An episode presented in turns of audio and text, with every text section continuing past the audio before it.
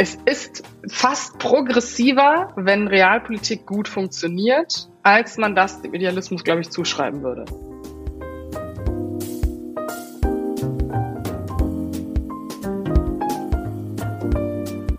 Hallo und herzlich willkommen im Sinneswandel-Podcast. Mein Name ist Marilena Behrens und ich freue mich, euch in der heutigen Episode zu begrüßen. Werden Sie fragen, was haben wir da die vielen Stunden getan und die vielen Stunden schon vorher. Und äh, da darf ich Ihnen sagen, dass äh, das ein Beispiel für das ist, was Politik ist. Äh, das unterscheidet Politik auch von Wissenschaft und auch von ungeduldigen jungen Menschen. Politik ist, das ist, die, das, ist das, was möglich ist. Mit diesen Worten verteidigte Merkel, damals noch Bundeskanzlerin, das Klimapaket, das im September 2019 verabschiedet worden war. Viel Hoffnung hatte man in dieses Päckchen gelegt. Doch das sollte sich als Mogelpackung herausstellen, zumindest wenn man den Urteilen einiger Wissenschaftlerinnen und Aktivisten traut. Halbe Sachen funktionieren in dieser Krisenrealität nicht. Ein bisschen Klimaschutz gibt es nämlich nicht. Hashtag NotMyKlimapaket, twittert damals Fridays for Future Aktivistin Luisa Neubauer. Auch Karl Lauterbach, heute Gesundheitsminister, meldet sich zu Wort. Das Klimapaket ist und bleibt eine traurige Witznummer so Lauterbach in gewohnter Manier auf Twitter. Das Ergebnis sei aber nun mal das, was möglich gewesen ist. Das unterscheide Politik eben auch von Wissenschaft und ungeduldigen jungen Menschen, verteidigte Merkel weiterhin die Maßnahmen, die sich im Klimapaket versteckten. Politik ist das, was möglich ist. Realpolitik eben. Für einige der Inbegriff von zu langsam, nicht genug, vor allem zu wenig, um globale Krisen wie den Klimawandel zu stemmen. Aber was wäre die Alternative? Schließlich leben wir in einer Demokratie und die Mehrheit progressiver grüner Idealisten und Aktivisten möchte die wohl kaum über Bord werfen. Ohne Kompromisse keine Demokratie. Kompromisse sind zwar langwieriger und manchmal auch schmerzhaft, aber einfache Lösungen bieten nur Populismus und Ideologie. Verlockende Zufluchtsorte, um der Komplexität von Leben zu entrinnen, aber auch verheerende.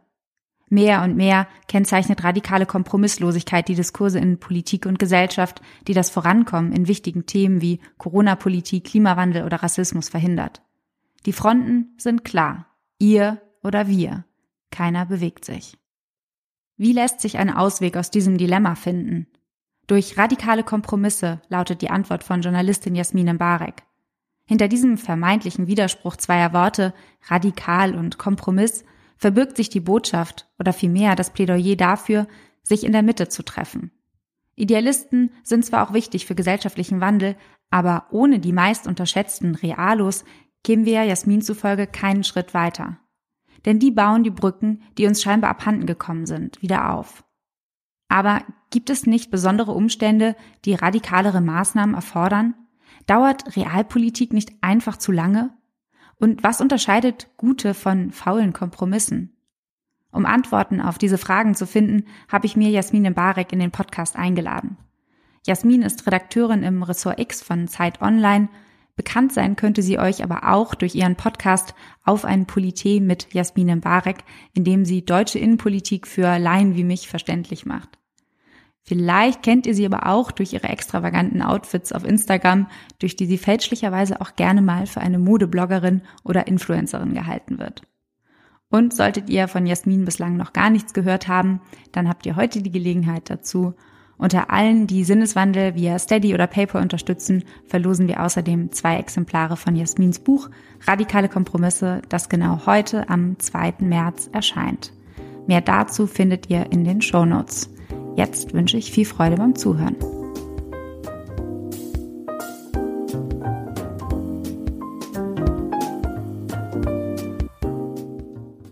Guten Morgen, Jasmin, und herzlich willkommen im Sinneswandel-Podcast. Hi, ich freue mich sehr, heute hier zu sein bei dir.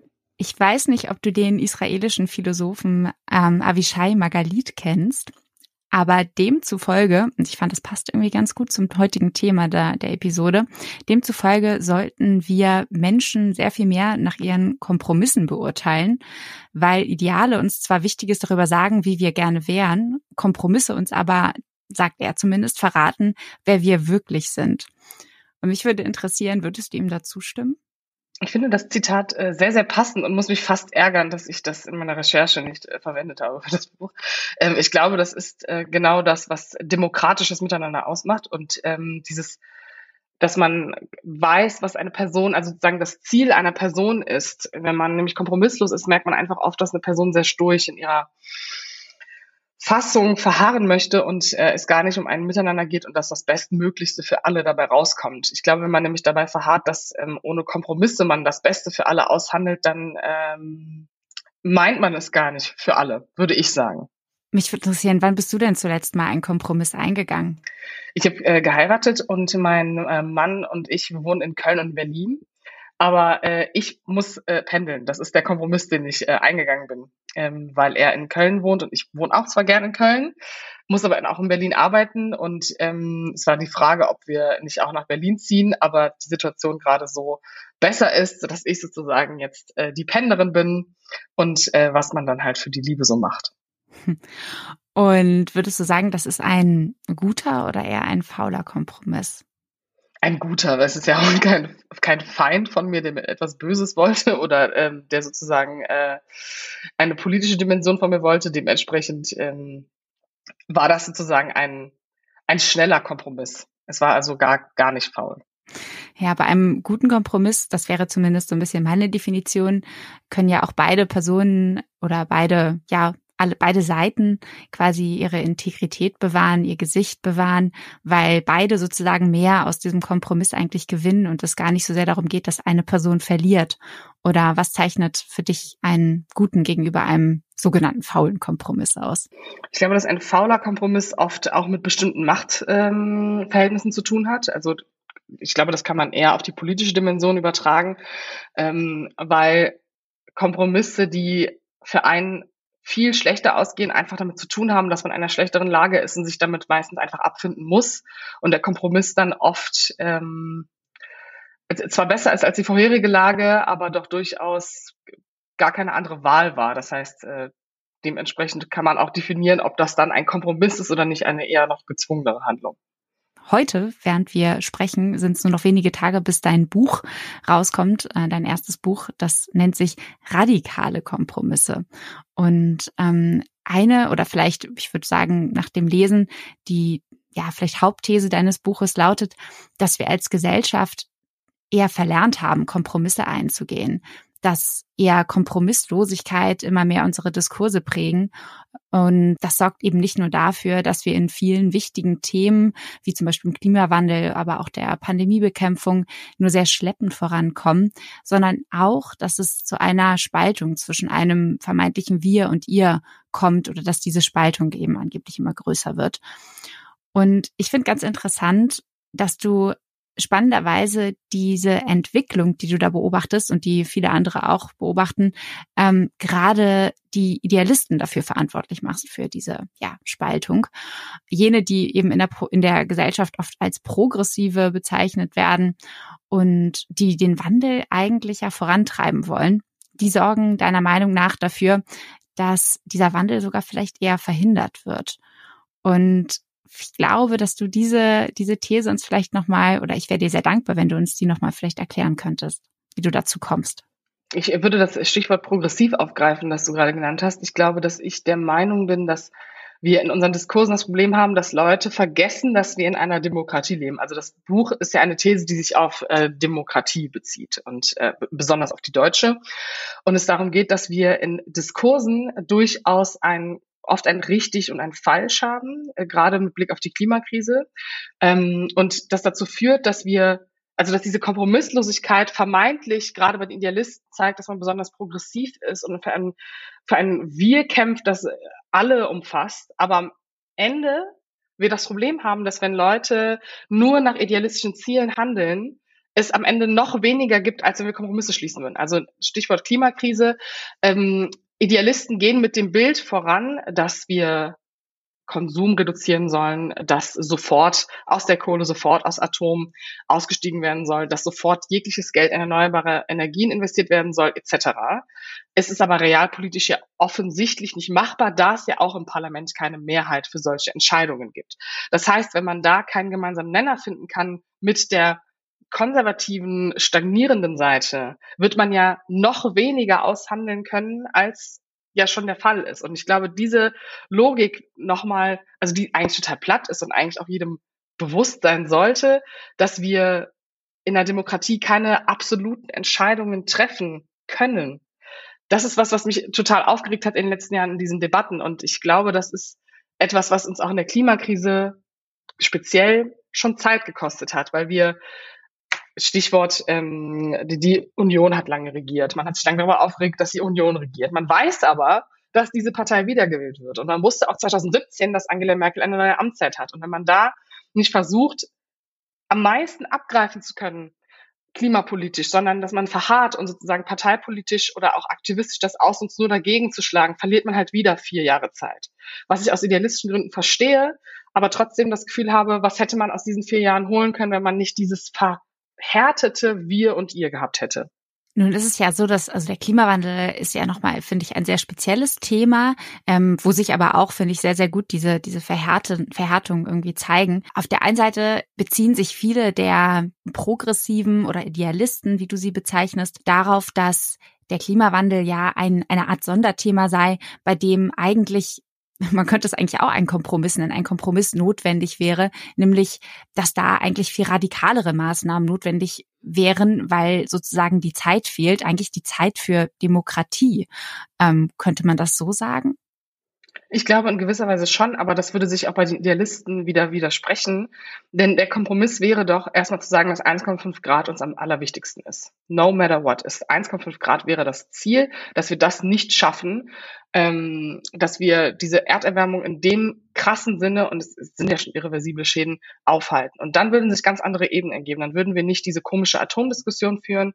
Dann wäre das Ziel, Kohle als allererstes abzuschalten, egal was sonst ist, das größere Ziel. Und äh, ich glaube, diese Ebene gibt es im deutschen Diskurs auch noch gar nicht. Und was wäre dann in dem Punkt sozusagen ein, ein radikaler Kompromiss? Also wodurch würde der sich dann auszeichnen? Ich glaube, der radikale Kompromiss wäre, dass jegliche Möglichkeit ausgeschöpft wird, um 1,5 Grad zu verhindern. Wenn das erstmal der Konsens wäre, dass sozusagen die realpolitische Dimension da ist und dass auch sozusagen die idealistische Seite sieht, dass sie rein basisdemokratisch da nicht in der Mehrheit ist. Also das ist sozusagen, wie selbstlos wird man, wenn man merkt, okay, das Ziel ist XY, aber ich weiß, ich kann das gerade so nicht umsetzen. Also ich kann meine Ziele so nicht umsetzen.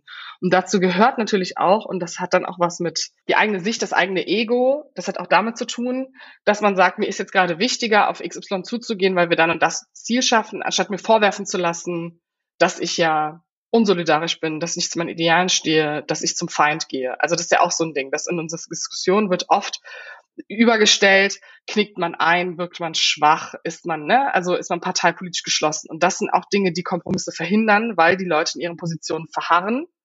Das heißt, es ist nicht nur eine inhaltliche Ebene, sondern auch eine Kommunikationsebene. Das heißt, dass eigentlich vor allem, wenn ich dich richtig verstehe, die Idealisten auf die konservativen angewiesen sind, um eigentlich eine Sache durchzusetzen. Weil in bestimmten Bereichen in der Gesellschaft braucht es ja durchaus irgendwie Wandel, ob es jetzt irgendwie Themen wie Rassismus sind, eben der, die Klimapolitik und so weiter. Da können wir es uns einfach äh, ja nicht leisten, genauso weiterzumachen wie bisher, sondern da braucht es ja durchaus das Hinterfragen. Das heißt, der Idealismus hat ja durchaus seine Berechtigung, wenn er nicht in eine Ideologie kippt, das ist ja das, was ich sage. Also Idealisten sind am Ende trotzdem abhängig von der realpolitischen und dann auch vor allem konservativ stagnierenden Mehrheit. Das ist ja sozusagen die These des Buches ist ja, dass Idealisten die Vision, den Wandel, den du gerade angesprochen hast, in die Gesellschaft tragen, das Konservative und Stagnierende an dem Alten festhalten und oft das andere blockieren und das Real Politiker und Realisten in der Mitte das vermitteln müssen. Und es ist nun oft so, dass die Instanzen, die stagnieren oder die dann in dem Fall konservativ sind, die höhere Deutungshoheit haben die einfach sozusagen das blockieren können. Und das heißt, Idealisten sind von der Laune und von der Kompromissbereitschaft dieser abhängig. Das ist einfach so. Die Lösung für, besteht ja für dich äh, in einem Mehr an Realpolitik. Zumindest habe ich dein Buch als eine Art Plädoyer auch dafür gelesen, weil das für dich eigentlich sozusagen das ist, was Demokratien auszeichnet. Ähm, magst du uns nochmal vielleicht kurz erklären, was du überhaupt unter diesem Begriff verstehst? Weil ich finde, der wird vor allem auch in Medien, aber auch in, in der Politik oft sehr inflationär verwendet und ist irgendwie dadurch fast schon so ein bisschen verwässert. Ja, total. Es ist äh, total verwässert und ich glaube auch, dass äh, es Leute gibt, die den sehr falsch benutzen. ähm, Realpolitik ist für mich eigentlich nur der Standpunkt, was ist gerade meine Situation? Was sind die direkten Optionen, die zu meinem Ziel führen? Also Realpolitik ist letztendlich nur die Analyse der wirklich gegebenen Situation und der wirklich gegebenen weiteren Schritte. Man kann jetzt sagen, dass Realistinnen total verblendet sind und dass das ja auch eine Definitionsfrage ist, was möglich ist. Aber da geht es wirklich um die Faktoren. Ne? Also sozusagen der Idealist würde sagen, wir können ab morgen die Konsumgesellschaft reduzieren. Der Realpolitiker würde sagen, um das zu reduzieren, habe ich drei Möglichkeiten, X, Y, Z. Und davon ist X jetzt wirklich realisierbar. Das heißt auch, Realpolitik ist die befreit von Normen und Werten? kann die gar nicht sein, weil wir alle sozusagen, also das, davon können sich, kann sich die Realpolitik gar nicht freisprechen, weil ihre Akteure niemals neutral sein können. Das ist auch was in der Demokratie ist niemand neutral. Aber prinzipiell realistisch abzuschätzen, was die Faktoren sind in dem Moment, das ist relativ frei davon.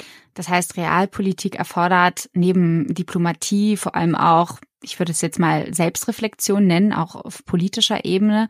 Das heißt auch ein Hinterfragen dessen, was sozusagen als vielleicht ursprünglich mal gegeben äh, für gegeben gehalten wurde und sozusagen ein immer wieder erneutes auf den Prüfstand stellen von Bedingungen. Also das, was du, glaube ich, eben als Analyse bezeichnet hast. Also Realpolitik ist nicht einfach immer nur ein, das ist Status quo und das lässt sich jetzt umsetzen, sondern eben auch ein immer wieder erneutes Hinterfragen es geht da nicht um richtig und falsch. Und ich glaube, das ist was, was oft auch vorgeworfen wird, dass Realpolitik ähm, sich dann einer Seite zuschlägt, weil man sagt, das und das ist möglich, aber das wäre ja dann totalitär etc.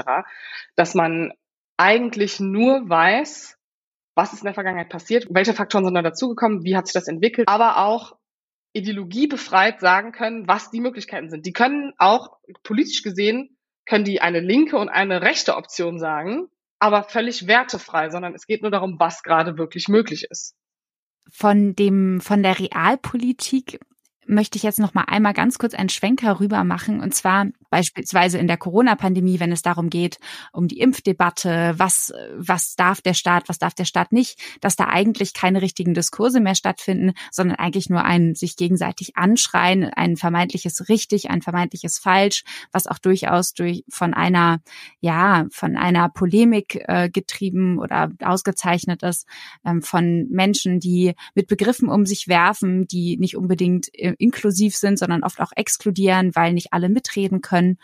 Und ähm, was ich mich frage, ist, inwiefern gerade Situationen, die durch Unsicherheit gekennzeichnet sind, also wie eben die Pandemie, die nochmal dazu geführt hat, dass wir vieles, was wir als vermeintlich gegeben gehalten haben, also für, für sicher hingenommen haben, dass das sich als eben nicht ganz so sicher, sondern eher fragil herausgestellt hat ob solche Situationen vielleicht noch mehr dazu beitragen, dass wir als Gesellschaft oder dass Menschen in einer Gesellschaft, die sich vielleicht auch äh, durch unterschiedliche Umstände nicht so sicher fühlen, noch weniger kompromissbereit zeigen. Und das meine ich gar nicht unbedingt als Vorwurf, sondern einfach erstmal wirklich rein analytisch. Stichwort Pandemie. Erstens gab es überhaupt gar keine Debatte. Es gab ähm, auch viel Kritik daran, dass zum Beispiel das Parlament nicht eingebunden war in vielen Entscheidungen, was ja eigentlich die repräsentative Demokratie ist. Das hat wiederum andere Dinge verstärkt, wie das Verständnis ähm, gerade bei Impfgegnern, dass man nicht mit einbezogen wird, dass es sich über eine Diktatur handelt. Wir haben kommunikativ jegliche Kompromissebene in dieser Debatte verloren, ja. Also ich würde sagen, jetzt ist auch irreversibel, man hat natürlich jetzt wieder einen neuen realpolitischen Punkt, von dem man Kompromisse ausmachen könnte, aber gerade haben wir den Stand, dass ich glaube, dass in der Debatte irreversible Schäden sind, was das Vertrauen betrifft, was die Kompromissbereitschaft betrifft und überhaupt das Ziel, einen gemeinsamen Konsens zu finden. Ich wollte jetzt noch mal ein bisschen weniger oder worauf meine Frage eigentlich eher abgezählt hat, ist so ein bisschen, also klar, die Corona-Pandemie ist ein gutes Beispiel dafür, aber worauf ich hinaus wollte, war so ein bisschen auch die, ja, der psychologische Faktor oder beziehungsweise das, das sozial-gesellschaftliche daran, dass dass Menschen oder was brauchen Menschen eigentlich, um, und jetzt kommt dieses furchtbare Wort, aber Ambiguität zu ertragen, also im Prinzip Widersprüchlichkeiten, weil letztendlich, und das, das ist etwas, was ich beobachte, das kann man ja auch vielleicht auch an sich selber manchmal beobachten, ist, dass eine Vereinfachung, Komplexitätsreduktion eigentlich eine psychische Entlastung ist. Also dass wir grundsätzlich, das wäre meine These, als Menschen schon eher dazu neigen, dass wir gerne Sicherheit haben und Sicherheit bekommen wir unter anderem eben dadurch, dass wir klare, eindeutige Antworten haben, was ja auch ein Grund für, weswegen Menschen vielleicht Ideologien verfallen ist oder auch zu Populismus neigen, weil es eben Komplexität reduziert. Und deswegen hatte ich mir die Frage gestellt, ob die Corona-Pandemie nicht vielleicht ein gutes Beispiel dafür ist, nicht eine Entschuldigung dafür darstellt, dass, dass wir sozusagen uns nicht mehr so gut aneinander annähern, aber eben vielleicht äh, ja ganz gut stellvertretend dafür steht, was falsch läuft. Ja, das tut sie auf jeden Fall. Und ich glaube, diese, ähm, das, was du gemeint hast mit der Komplexitätsreduktion, ich finde es wirklich sehr schwierig, gerade diese Frage zu beantworten, weil ich, ich, wie gesagt, ich bin sehr politisch debattenbezogen. Ich habe dann Angst, dass ich, äh, wenn ich was sage dazu, ähm, man mich da auf halbwissen festnagelt. Ich würde jetzt von dir auch nicht erwarten, dass du da eine ganz konkrete Aussage zu machen kannst. Letztendlich ist es ja auch nur eine Beobachtung, die ich in den Raum stelle, ähm, die ja, die mir irgendwie ähm, einleuchtend erscheint. Vielleicht auch und das wäre eine andere Frage. Vielleicht lässt sich die ein bisschen leichter ähm, für dich einordnen. Muss ja gar keine eindeutige Antwort geben. Aber es braucht ja, um aufeinander zuzugehen in Diskursen, letztendlich diesen Raum, kurz zurückzutreten, in sich zu gehen und eigentlich letztendlich sich auch in eine andere Person hineinzuversetzen. Und was ich mir für eine Frage stelle, ist, ob diese derzeitige kapitalistische Wirtschaftsweise und die ja damit auch einhergehende Ökonomisierung vieler Lebensbereiche, also dass wir sehr stark auf darauf achten müssen, was kriegen wir eigentlich daraus? Also wie kann ich mich sozusagen über Wasser halten ähm, oder auch was für einen Nutzen ziehe ich aus bestimmten Dingen, die ich tue, ähm, ohne dass uns das immer wirklich bewusst ist, glaube ich. Ähm, inwiefern das vielleicht auch dazu beiträgt, dass wir eben weniger Zeit und Kopf haben, uns eben in andere Menschen hineinzuversetzen. Weil irgendwie ist auch das ja ein Privileg, sich darüber Gedanken zu machen, oder nicht? Ja, absolut. Und deswegen ist es ja auch, also prinzipiell ist ja sozusagen die Kompromissebene und die Debattenebene gehört ja auch gerade dieser sehr akademischen Elite, die kapitalistisch begünstigt ist. Und am Ende versuchen die meisten ja doch noch, sich eine bessere Position zu erarbeiten. Ich glaube, dass Leute in, also erst in diese Räume treten können, wenn sie kompromissbereit sind, in dem Sinne, wenn sie wissen, wir machen was für alle zusammen, im Sinne von, es gibt total viele Menschen, die sind gar nicht Teil dieser Debattenkompromissebene, weil sie in einer deutungshoheitlichen Position stehen. Das heißt, sie müssen erst in diesen Raum geholt werden. Und das hat etwas sehr Unterwürfiges. Das wirkt dann nämlich wieder auf diese These ein, Idealisten, Realisten und konservativ Stagnierende. Ähm, Idealisten müssen ganz oft diese Leute erst in diese Räume holen und das auch mit der Bitte in diese Räume zu kommen, weil die anderen eigentlich gar nicht sich die Zeit dafür nehmen müssten, diese Kompromisse zu schließen, weil es auch oft dazu führt, dass sie etwas abgeben aus ihrer Position, weil sie ja gar nicht das Bedürfnis haben, mit der anderen Seite zu sprechen. Ja, es ist äh, häufig wird dann ja auch quasi über über andere gesprochen. Also es wird sozusagen ein vermeintliches richtig in den Raum gestellt. Das ist ja auch oft irgendwie ähm, beim Thema Gendern. Da hast du ja auch eine eine also in deinem Buch zeigst du ja ganz ganz transparent auf, weshalb du beispielsweise nicht genderst.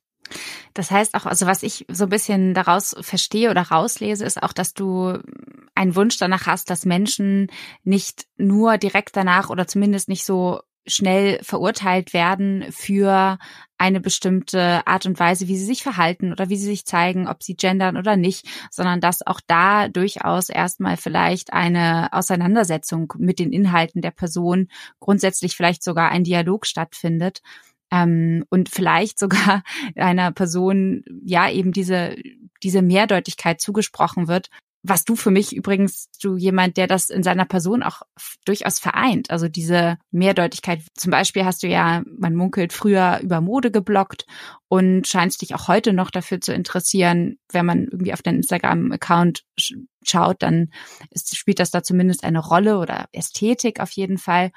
Und man liest dort den Satz, keine Influencerin gibt andere Gründe für schöne Bilder. Und da habe ich mir zum Beispiel mich, mir die Frage gestellt, wundert oder stört es dich, dass einige Menschen vermutlich nicht verstehen, dass du eben beides so in dir vereinst, Politik und ich nenne es jetzt mal Popkultur?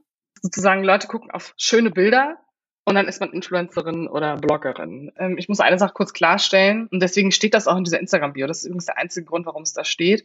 Es gab mal ein, ähm, es gab ein Porträt und es gab äh, ein, ein Interview, äh, in dem das gesagt wurde, dass ich Mode geblockt hätte. Das ist halt falsch. Mein Instagram ist einfach mein Instagram. Wenn ich in Paris bin, mein Mann, poste ich das. Wenn ich etwas Politisches habe und etwas zur Ukraine sagen möchte, poste ich das. Wenn ich was über meine Arbeit posten möchte, dann sage ich das da, dann poste ich das da. Also das heißt, zu verstehen, dass Instagram und Twitter eine selektierte Auswahl der Person ist, was sie zeigt. Ich würde aber auch nie bei einer anderen Person direkt daraus so was Großes ableiten. Und ich glaube, das ist eher das Problem. Also ich finde, es ist irgendwie trotzdem einfach ein, ein gutes Beispiel weiter dafür, für diese, dieses, diesen Wunsch nach, nach Komplexitätsreduktion, danach Menschen in Kategorien irgendwie einzuordnen. Und mm, das ist, da ist mir sozusagen auch dieses Beispiel eingefallen, dass nach der letzten Bundestagswahl ähm, viele ganz erstaunt darüber waren, dass junge Erstwähler, Wählerinnen und Wähler nicht nur Grün gewählt haben, sondern auch die FDP.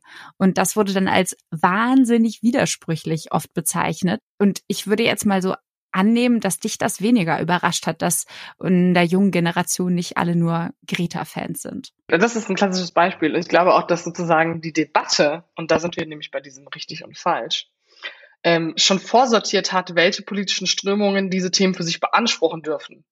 Und das ist ja auch eine gewisse Kompromisslosigkeit, ne? Also so in der Bewertung, wenn man sagt, ähm, nur wenn man grün wählt, kann man ja auch ernsthaft hinter diesen Themen stehen. Das war ja auch der Vorwurf, der dann direkt im Raum stand, dass junge Leute, die die FDP wählen, ja eigentlich irgendwelche Wirtschaftsheinis sind, die so pseudo-greenwashed sind und keine Ahnung davon haben was auch wieder sehr demokratieschädigend ist. Ähm, ich fand es sehr überraschend, dass es überraschend war, weil äh, die Union war bei der Bundestagswahl davor stärkste Kraft bei den jungen Leuten. Das heißt, ähm, diese man überschätzt die Kraft einer sehr idealistischen Bewegung in dem Moment und glaubt, das färbt auf alle ab und generalisiert halt. Das ist halt so, wie junge Leute auch oft alte Leute generalisieren und so ist es halt mit jungen Leuten passiert. Ich fand, ich wusste auch, dass das passiert. Also das soll jetzt gar nicht altklug klingen, aber dass diese Überraschung so, oh mein Gott, die FDP, da hätten unsere Eltern uns in den 60ern nach der Atombewegung für die Köpfe eingeschlagen, äh, Reaktion, die war irgendwie auch sehr erwartbar. Und ist das nicht eigentlich auch etwas Schönes? Also ich meine, letztendlich, indem wir alles versuchen in richtig und falsch und so muss das aber sein einzuordnen, ähm, das macht das Leben doch wahnsinnig öde und langweilig. Ähm, also wenn ich immer genau weiß, das ist richtig, das ist falsch, das ist schwarz, das ist weiß, dann nehme ich mich ja, dann nehme ich mir ja gerade diesen Überraschungseffekt, der das Leben durchaus, würde ich mal sagen, auch sehr interessant macht. Und letztendlich brauchen wir ja auch diese Reibereien und Streitereien. Es geht ja nicht nur darum, irgendwie einfach nur einen, einen, einen Konsens immer zu haben, sondern ähm, letztendlich das zu tun, was dafür notwendig ist, um gute Lösungen zu finden. Und das ist manchmal auch ein sich aneinander reiben und überrascht werden. Ja, ich glaube, und das ist, das ist das, was ich als progressiv beschreiben würde. Also ich glaube, progressiv ist auch das. Progressiv ist auch, wenn wir uns streiten, ergeben sich halt daraus neue Diskussionen und wieder neue realpolitische Szenarien, aus denen neue Lösungen entstehen. Das heißt, Realpolitik und Progressivität schließen sich keinesfalls aus in deinen Augen. Es ist ja wortwörtlich Progression, also Fortführung, weitermachen. Ne? Also das heißt, Realpolitik ist ja ein Akteur, der in Demokratien dafür sorgt, dass der nächste Schritt stattfindet. Das heißt, es ist fast progressiver, wenn Realpolitik gut funktioniert, als man das dem Idealismus, glaube ich, zuschreiben würde. Das finde ich mal eine interessante These, über die ich auf jeden Fall noch ein bisschen äh, nachdenken muss. Was ich jetzt nochmal spannend finden würde, mm, und das gebe ich zum Nachdenken nochmal mit, also diese Überlegung, die du angeführt hast in deinem Buch, eigentlich weiterzudenken und zu fragen, was sind die gesellschaftlichen Voraussetzungen für letztendlich gar nicht, dass sich immer alle Menschen verstehen müssen oder dass, dass man den Anspruch daran hat, dass alle an den irgendwelchen Debatten teilnehmen, sondern eher darum, was überhaupt so eine Reflexion ermöglicht. Und das sind für mich wirklich relativ tief liegende Fragen von wie, wie wirtschaften wir als Gesellschaft, in welchen, welchen Voraussetzungen auf welche Voraussetzungen treffen wir als Einzelne? Und ähm, das das sind einfach Fragen, die mich beschäftigen tatsächlich, die dein Buch angeregt hat. Und dafür bin ich dir auf jeden Fall sehr dankbar. Und natürlich auch für das Gespräch heute. Ja, äh, danke. Das muss ich kurz sagen, aber es war für mich auch sehr einfach ein anderer Zugang, weil ich weiß, dass die anderen Gespräche einfach sehr politisch werden. Ähm, da hast du mich ein bisschen herausgefordert und das finde ich ganz cool. Deswegen äh, vielen Dank, dass du dich überhaupt mit diesem Buch beschäftigt hast äh, und es gelesen hast und mich eingeladen hast. Dann wünsche ich dir auf jeden Fall noch viele weitere äh, bereichernde Gespräche. Das wird ja bestimmt in den nächsten Tagen und Wochen eine ganze Menge geben. Und danke, dass du dir die Zeit genommen hast, Jasmin. Alles Gute dir. Danke dir. Bis dann. Ich danke auch euch fürs Zuhören und hoffe, ihr konntet aus diesem Gespräch etwas für euch mitnehmen. Es tut mir leid, dass die Verbindung zum Teil nicht ganz so gut war und die Qualität ein wenig darunter gelitten hat. Ich hoffe, ja, ihr verzeiht uns dieses eine Mal. In den nächsten Episoden wird es auf jeden Fall wieder besser werden, das verspreche ich. Ansonsten nicht vergessen, in die Shownotes zu schauen. Da stehen alle weiteren Infos, wie ihr an der Verlosung von dem neuen Buch von Jasmin teilnehmen könnt. Und ansonsten würde ich sagen, hören wir uns beim nächsten Mal. Bis bald.